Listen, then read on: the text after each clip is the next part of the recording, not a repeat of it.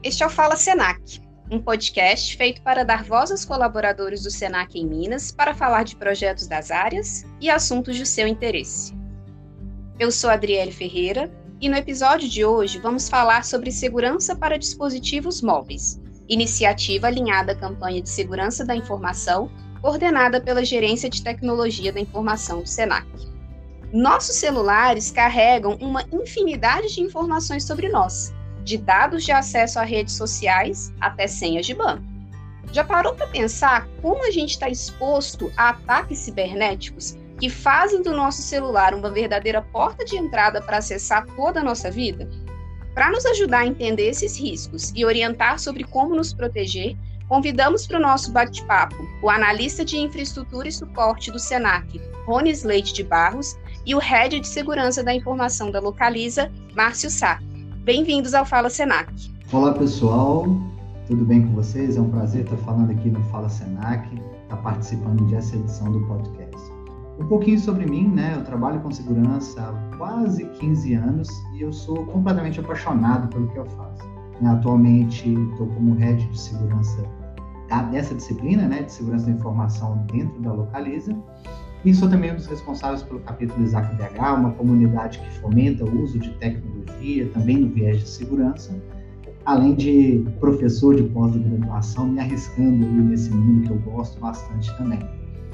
Mas eu tenho, tenho algo importante para poder falar também, que é o primeiro capítulo da minha carreira, inclusive, e ele foi no Senac, quando eu comecei de estagiário em 2004, já faz bastante tempo, né? E a ideia aqui hoje é trazer para vocês um pouquinho sobre como segurança deve ser encarado na nossa vida profissional e também pessoal, né? Hoje a gente vive num contexto totalmente indissociável, né? E as duas coisas caminham lado a lado. Olá pessoal, tudo bem com vocês? Meu nome é Rondes, eu sou analista de infraestrutura e suporte no Senac. Trabalho aí há aproximadamente 16 anos com tecnologia da informação, nos mais diversos segmentos. Já trabalhei com suporte, com infraestrutura, com projetos de TI e atualmente faço parte da equipe de segurança de informação do Senac. O objetivo aqui hoje é trazer para vocês algumas dicas de segurança para dispositivos móveis. Acredito que seja um assunto bastante relevante na vida de todo mundo. Esperamos aí contribuir um pouquinho para que vocês consigam utilizar o aparelho de maneira mais segura muito bom, vai ser um bate-papo muito bacana e com certeza vai trazer muitas orientações aí para os nossos colaboradores, né, para pensarem aí estratégias para ficarem mais seguros, né, com seus dispositivos móveis. Hoje, um simples SMS ou uma mensagem de WhatsApp, né, que é o mais comum, pode ser suficiente para expor o nosso aparelho celular a um vírus malicioso, corrompendo todo o sistema e deixando os nossos dados vulneráveis certamente devem existir também uma série de outras possibilidades com as quais devemos nos preocupar, não é verdade?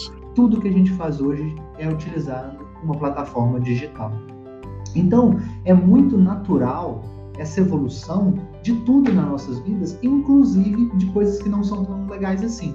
Imagine vocês, por exemplo, né, que os mesmos crimes que a gente tinha no passado, os mesmos golpes, basicamente existem hoje, só que num contexto diferente.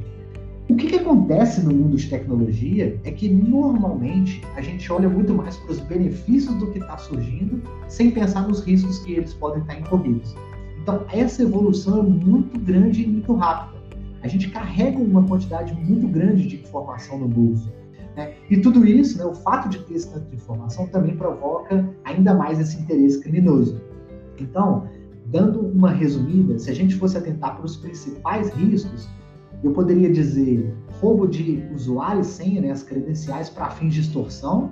Né, uma pessoa que tenha seu usuário, senha, ele pode te extorquir, afinal ele pode fazer muita coisa com, seus, com as suas credenciais. Instalação de software malicioso, né, um vírus, um malware de modo geral que pode estar no seu celular escutando alguma coisa, ou mesmo sendo utilizado para cometer um ataque maior enquanto ponte. Né? Isso também acontece bastante. E tem outras coisas também que são relevantes, como por exemplo, a gente sabe muito bem, e a gente vai falar um pouquinho mais para frente sobre o segundo fator de autenticação, de utilizar o celular como etapa a mais para validar que você é você mesmo. Bom, pessoal, o Márcio citou alguns dos principais riscos, então eu gostaria de dar ênfase ao impacto caso algum desses riscos se concretize. Com tantos serviços utilizados através do celular, podemos citar alguns dos principais: aplicativos de banco, aplicativos de pagamento, serviço de armazenamento em nuvem, contas de e-mail pessoal e profissional, uma infinidade de informações armazenadas no aparelho diariamente. Imagine essa quantidade de informação na mão de um criminoso. Sem sombra de dúvidas, seríamos vítimas de extorsões, de falsificações. Isso só reforça que devemos tomar todas as medidas possíveis para proteger o aparelho. Vocês comentaram muito aí sobre a questão do, da autenticação de dois fatores, né? Que hoje tem sido muito falado como uma das medidas para a gente se prevenir desses ataques. Vocês conseguem destacar outras formas de prevenção e cuidado para a gente garantir a segurança dos nossos dispositivos móveis? Bom, acredito que seja uma dica bem básica, porém vale a pena reforçar. Você comprou aquele aparelho novo, está super empolgado, tirou ele da caixa, está testando a câmera nova, enfim Deixe a empolgação um pouquinho de lado e configure uma senha de desbloqueio da tela. É uma dica bem básica, porém muitas pessoas acabam negligenciando. Outra dica importante é verificar regularmente se existem atualizações disponíveis para o aparelho. Os fabricantes geralmente disponibilizam essas atualizações para corrigir algum mau funcionamento em uma funcionalidade ou outra, mas também eles corrigem é, falhas de segurança conhecidas que impedem, por exemplo, que um criminoso consiga explorar uma vulnerabilidade do seu aparelho. Outro ponto importante que vale a pena mencionar é evitar a utilização de redes Wi-Fi públicas. Esse tipo de rede é considerado inseguro por não sabermos quem pode estar, entre aspas, escutando todas as informações que estamos trocando através do aparelho utilizando esse tipo de rede se for indispensável, realmente necessária a utilização dessa rede naquele momento, recomendável é que você evite, por exemplo, fazer transações financeiras através dela. Bom, acho que tem algumas coisinhas também legais de, de poder falar aqui, complementando o que o Ronis trouxe, que é sobre o aspecto de tecnologia, né, da utilização da tecnologia em si. A gente falou bastante aqui sobre o segundo fator de autenticação, esse é talvez um dos pontos chaves, né? Eu acho que usuário e senha, ele é super importante, só que se a gente pensar que do outro lado existem pessoas muito motivadas a cometer um crime, né, principalmente no que tange ao aspecto organizacional, um computador hoje ele tem uma capacidade de processamento que ele suporta uma quebra de senha por tentativa muito mais rápido do que anos atrás. Então, muitas das vezes, a gente ter somente usuário e senha não é suficiente. Uma vez que a sua credencial seja descoberta, se você tem um segundo fator de autenticação, isso reduz muito o risco de você se tornar uma vítima. Além disso, a gente pode recorrer ao bom e velho software antivírus. E pode parecer até clichê o que eu estou falando aqui, mas de fato, o software antivírus ele vai fazer um papel fundamental e muitas das vezes ele vai inclusive salvar o nosso dispositivo. Então, essa dica, eu acho que ela é super importante. De preferência, até um software pago. Hoje você tem vários softwares muito bons, né, que você vai pagar 40 reais no ano, 50 reais no ano, mas que vai te trazer um conforto, uma segurança muito melhor. E aí, se a gente for levar é, para uma dimensão mais humana da coisa, talvez a grande recomendação é atenção e vigilância o tempo todo. O último ponto, que eu acho que é muito importante trazer também, é que se acontecer alguma coisa, ou quando acontecer alguma coisa, o que fazer? Hoje a gente sabe que se por acaso sua carteira for roubada, se você perdeu o cartão de crédito, a primeira coisa que você vai fazer é ligar para o banco, porque você sabe que você tem que bloquear o seu cartão para ninguém utilizar. Agora, seu WhatsApp foi clonado, você sabe o que fazer? Então, cabe a nós também, enquanto usuários dessas plataformas, procurar se informar né, o que, que a gente tem que fazer caso alguma coisa aconteça. Então, tem alguns documentos que a gente encontra na internet. Recentemente, o Departamento de Tecnologia da Polícia Civil é, emitiu um informe bem legal, um relatório bem legal. Oh, se acontecer isso no Facebook, o que, que eu tenho que fazer? No WhatsApp, o que, que eu tenho que fazer? No Instagram, o que, que eu tenho que fazer? Independente da plataforma. Então, tem várias, várias dicas assim que é bom a gente ler, saber e, e ter o conhecimento para atuar o mais rápido possível. Márcio, você falou muito aí, né? Foi muito presente na sua fala essa questão de cuidados que a gente precisa ter caso a gente tenha alguma perda de dados, né, algum dano dentro de aplicativos específicos. Falando agora do celular enquanto aparelho físico, né? Pode acontecer de eu perder, ou mesmo do meu aparelho ser roubado. O que, que eu tenho que ficar atento? O que, que eu posso fazer para bloquear o acesso aos meus dados em situações como essa? Bom, acho que esse é um ponto super relevante, né? E uma das primeiras coisas a se fazer é entrar em contato com a operadora. A operadora que controla o número do seu aparelho, né? É importante que ela saiba que você teve o celular clonado. Por quê? Porque a partir daí ela consegue ter um, um rastreamento melhor de quando ele está sendo utilizado, de como está sendo utilizado, e efetivamente isso vai ajudar ali a, inclusive, ver que não se trata de um novo golpe. Né? Quando a gente fala de aplicativos, como por exemplo o WhatsApp, se o seu WhatsApp foi roubado, clonado, calma, tem várias formas de fazer. No caso específico do WhatsApp mesmo, o primeiro ponto, eles têm até um, um um e-mail específico que você faz contato, que é o support.whatsapp.com, né? e você explica, informa qual que é o seu número e basicamente descreve o que, que aconteceu. E aí tem outras dicas que são importantes, né? no caso do WhatsApp, se ele foi clonado e tal, que é avisar, avisar os seus amigos, familiares e tal. Uma das coisas que algumas pessoas costumam fazer, e aí cabe a cada um avaliar, é não salvar contatos com o nome de mãe, pai, tia, irmã, Bom, uma dica importante é avisar o mais rápido possível os seus contatos, os seus parentes mais próximos é, sobre o extravio, a perda daquele aparelho, para evitar que eles sejam vítimas de golpes, extorsões que possam envolver a utilização das contas configuradas no seu aparelho. Devemos considerar também a utilização dos aplicativos oficiais para Android e iOS que são desenvolvidos exatamente para essa situação um pouco desagradável, né, que é o extravio do aparelho. Desde que previamente instalado, claro, né, existe uma chance de você conseguir rastrear e recuperar esse aparelho. E caso você não consiga recuperá-lo, é possível, por exemplo, através de alguns comandos remotos, você conseguir excluir seus dados pessoais que estão armazenados no aparelho. Então, ele pode colaborar, seja é, recuperando o seu aparelho ou mesmo excluindo seus dados, evitando, por exemplo, o vazamento de informações pessoais. Complementando a dica do Márcio, um, uma ação interessante que podemos tomar é registrar um boletim de ocorrência junto à Polícia Militar, à Polícia Civil, e solicitar junto à operadora o bloqueio do e-mail do aparelho. Essa ação, por exemplo, caso o seu aparelho seja revendido, né, ele vai impedir que é, a pessoa que comprou, que receptou aquele aparelho roubado, consiga usá-lo novamente numa rede de uma operadora. Então isso desestimula esse tipo de crime. É uma ação muito importante que devemos tomar. Obrigado. Muito bom, gente. Falando agora sobre aplicativos, né? Que é uma das principais ferramentas que a gente usa nos nossos celulares hoje para ter acesso aos serviços, né? A gente tem que ter atenção a algum tipo de questão de segurança quando a gente vai baixar aplicativo no nosso aparelho. Existe algum tipo de risco envolvido? O que, que a gente tem que estar atento? Adriele, com toda certeza, existe uma estatística né, de, de empresas de segurança de que um em cada cinco aplicativos ele não faz exatamente aquilo que ele disse, normalmente faz algo a mais. Então, se a gente parar para pensar, se pegar seu telefone agora, você vai ver que você vai ter 25, 30, 40, 50 aplicativos. É como é alguma tecnologia que as empresas têm lançado para fazer praticamente tudo, a gente acaba precisa de alguma coisa, baixa o aplicativo e nunca mais desinstala ele. Mas tá, ok, eu preciso do aplicativo, eu vou deixar de instalar tudo, eu vou voltar atrás, eu vou continuar acessando a internet pelo celular, que o browser não tem a mesma dimensão da tela.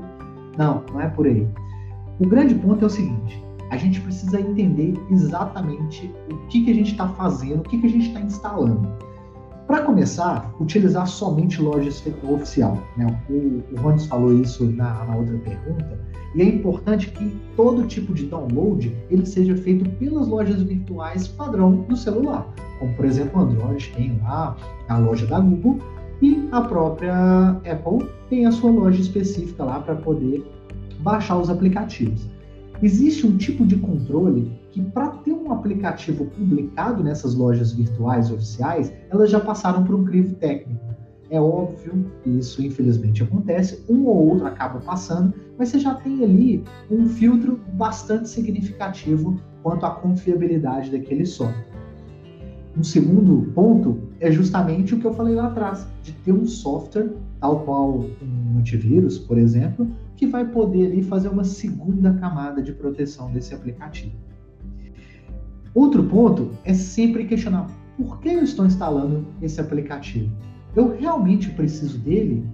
E se eu vou precisar momentaneamente após o uso desinstalar?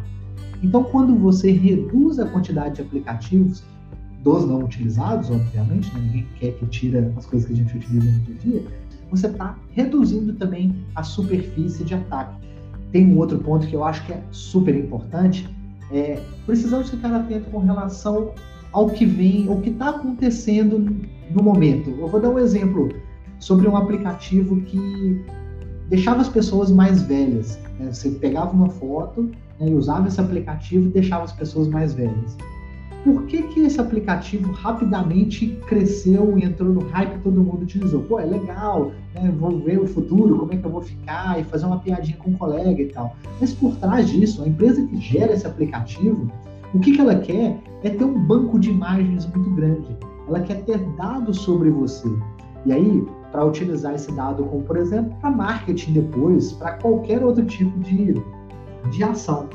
Então, esses aplicativos, tipo aplicativo de envelhecimento, aqueles quizzes que tem no Facebook, quando você acessa, por exemplo, qual super-herói sou eu, qual o personagem de Game of Thrones sou eu, e tal, com base nas perguntas, né, sempre tem alguma coisinha por trás. Poucas pessoas, de fato, verificam o que, que aquele aplicativo está utilizando. Para que, que esse aplicativo quer acesso à minha câmera? Para que, que esse aplicativo precisaria ter acesso ao meu álbum de fotos ou ao meu aplicativo nativo interno de chamadas. Concorda que não faz sentido? Então, é super importante é, não se deixar levar por essas ondas de joguinhos, de coisas que acontecem. Não estou falando também para não utilizar, mas se for utilizar, preste atenção, leia atentamente quais as permissões são, são necessárias no seu aplicativo. E por último, é, eu sei, é chato, mas a gente precisa ler aquelas letrinhas, né? Aquilo que fala, eu concordo com os direitos de uso. O Márcio citou bem a dica de sempre instalar aplicativos baixados da loja oficial. Sem sombra de dúvidas, isso é uma camada relevante de segurança. O aplicativo, para estar disponível na loja oficial, ele precisa atender alguns requisitos de segurança exigidos pelo fabricante. Um ponto que devemos levar em consideração é exatamente aquele aplicativo instalado e esquecido, né? A situação que o Márcio citou. Esse aplicativo ele pode receber, por exemplo, uma atualização do seu desenvolvedor e adicionar um comportamento malicioso, né? De repente, um, um roubo de informação pessoal, enfim. Então, realmente, devemos ser bastante criteriosos, né?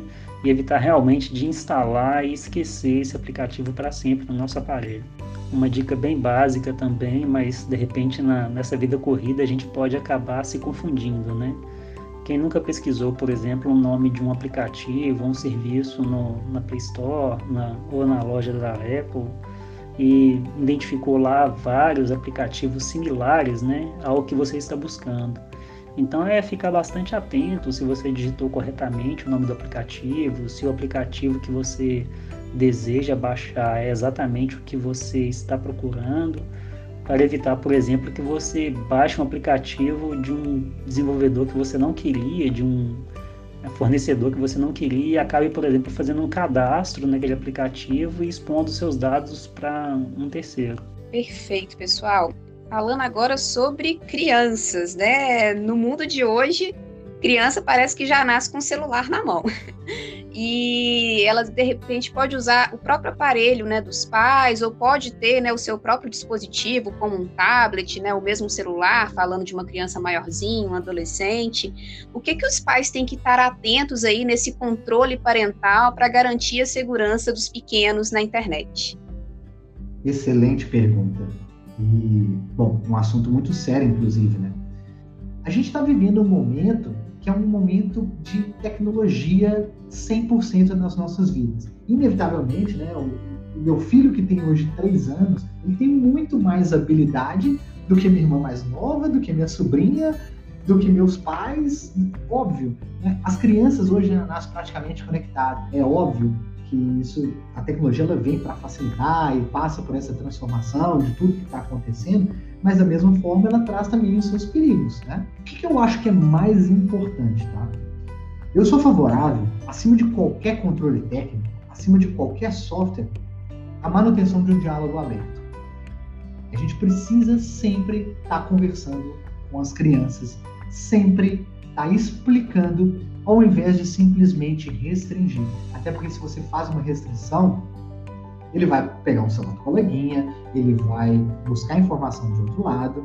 Mas o ponto é que segurança e confiança são duas palavras que caminham lado a lado e muitas das vezes ela tem quase que o mesmo sentido.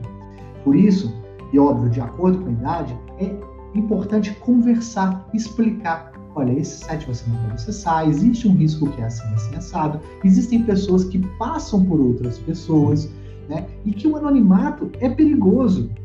Hoje, uma criança quer ser youtuber e com 10, 12 anos ela tem 10 mil seguidores. E o pior, ela acha que o seguidor é amigo dela. Ela acha que o colega de jogo, do jogo online, são pessoas que ela pode confiar, que pode frequentar a casa. Então, para os pais, não sintam qualquer receio em monitorar, acompanhar, analisar histórico e utilizar softwares que vão te ajudar a ganhar visibilidade. É importante que a gente saiba exatamente o que nossos filhos estão fazendo e falando na internet. Uma vez que ele entenda que você não quer tirar a diversão, que você não quer coibir, mas que você está protegendo, fica muito mais fácil. Porque do lado da criança ele vai se sentir confortável, inclusive se acontecer alguma coisa. Bom, sobre software, existem inúmeros softwares de mercado que você pode instalar e que ele vai criar um filtro adicional para determinado conteúdo né, que quando aparecer algum tipo de imagem, algum tipo de, de site previamente cadastrado, né, um site, por exemplo, de pornografia, ou um site de armas, ou um site, sei lá, né, você define as categorias lá e naturalmente ele consegue criar esses bloqueios também. Além disso, esses softwares específicos para controle parental, eles trazem informações também como senha para algumas coisas e como, mais importante, registro de tudo que é feito concordo totalmente com o Márcio. Não queremos aqui ditar regras sobre como os pais devem criar seus filhos a respeito do uso do, do, do aparelho ou da, até mesmo da tecnologia, da internet. Um ponto que eu enxergo como um risco que deve ser considerado é aquele uso compartilhado do aparelho entre o pai e o filho. acredito que seja bastante comum, né, aquela criança que ainda é um pouco menor, né? Onde ela ainda não tem um aparelho só dela e acaba utilizando de forma compartilhada o aparelho com o pai.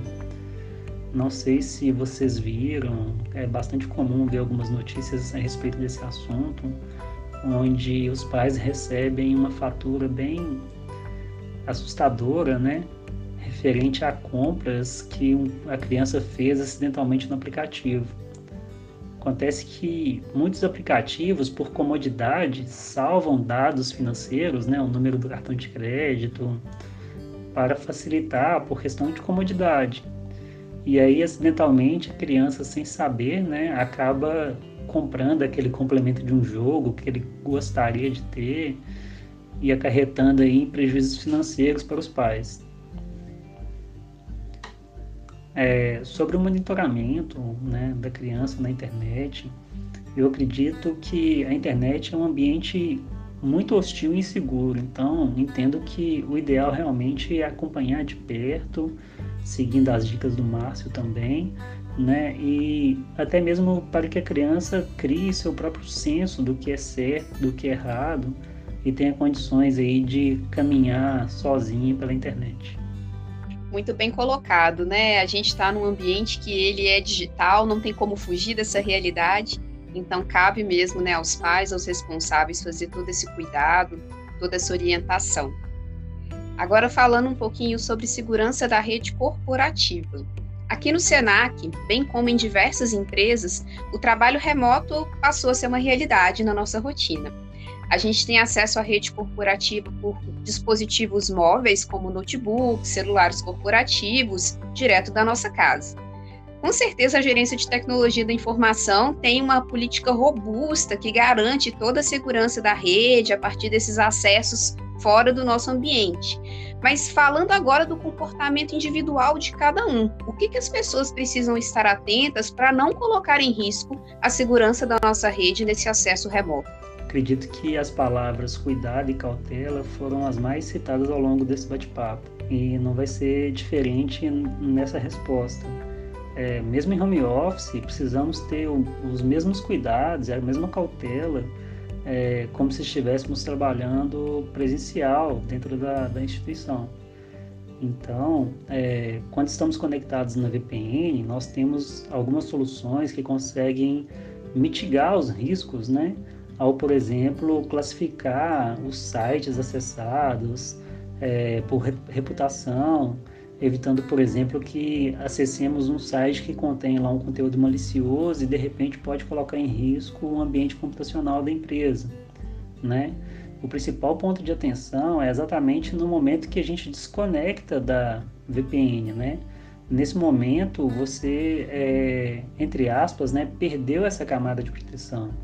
E aí você precisa ficar atento ao conteúdo que você acessa é, nesse computador. É, se você por acaso acessar algum conteúdo que venha contaminar com algum vírus, algum malware, né? É, aquele computador e depois ao conectá-lo novamente na VPN existe um risco, né? É, de novo, existem medidas para mitigar esse tipo de situação, mas porém existe um risco de aquele computador contaminar o ambiente computacional da empresa. Esse é um dos pontos que eu enxergo com maior risco, é ter a cautela na utilização dos recursos, principalmente quando estiver desconectado da VPN. Bom, acho que eh, o óbvio também tem que ser dito, né? E o computador corporativo, o notebook corporativo, é corporativo. Então, próprio, a própria utilização dele deve ser focada naquilo que realmente a gente está dentro da empresa para fazer. Bom, é, um outro ponto é informar mais rapidamente a área de segurança, a área de tecnologia em caso de alguma coisa suspeita. Então, se o seu computador está com um comportamento estranho, se você esqueceu ele em algum lugar, se aconteceu alguma coisa, não precisa ter receio de algo saiu do errado, saiu do controle. Notifique a empresa, explique o que, que aconteceu, para que as providências tomadas sejam o mais rápido possível. E o último ponto, também igualmente relevante, acho que todo mundo já sabe, mas que vale a pena repetir, é que a empresa ela possui políticas e normas de segurança que precisam ser estabelecidas. Esse é um ponto super importante. A mensagem final sobre esse tema é que segurança não é responsabilidade da TI, não é do Rones, não é da área de segurança. É uma responsabilidade e um tema corporativo que todo mundo precisa e deve se engajar. Muito bom, né? Uma responsabilidade individual e, no caso da corporação, coletiva, né? Cada um tem que fazer a sua parte. Rones, Márcio, foi ótimo bater esse papo com vocês. Muito obrigada pela disponibilidade, por compartilharem essas dicas tão importantes e valiosas para garantir a nossa segurança pessoal e corporativa no uso dos dispositivos móveis. Eu que agradeço, Adriele, obrigado pelo convite, obrigado, Rones, pelo bate-papo. Foi muito legal estar conversando aqui com vocês. Eu agradeço a oportunidade de participar do podcast e falar de um assunto tão importante, tão relevante das nossas vidas. Espero que as dicas possam contribuir aí para o uso mais seguro dos dispositivos móveis. Muito obrigado, Márcio, pela sua participação na nossa campanha de segurança da informação. E pessoal, fiquem atentos que em breve novos conteúdos da nossa campanha vão chegar para vocês. Agradeço também aos nossos ouvintes que participaram enviando suas dúvidas, indicando este tema. Tem assunto para indicar? Só enviar um e-mail para a gente no assessoria de marketing comunicação mg.senac.br. Um abraço e até a próxima edição.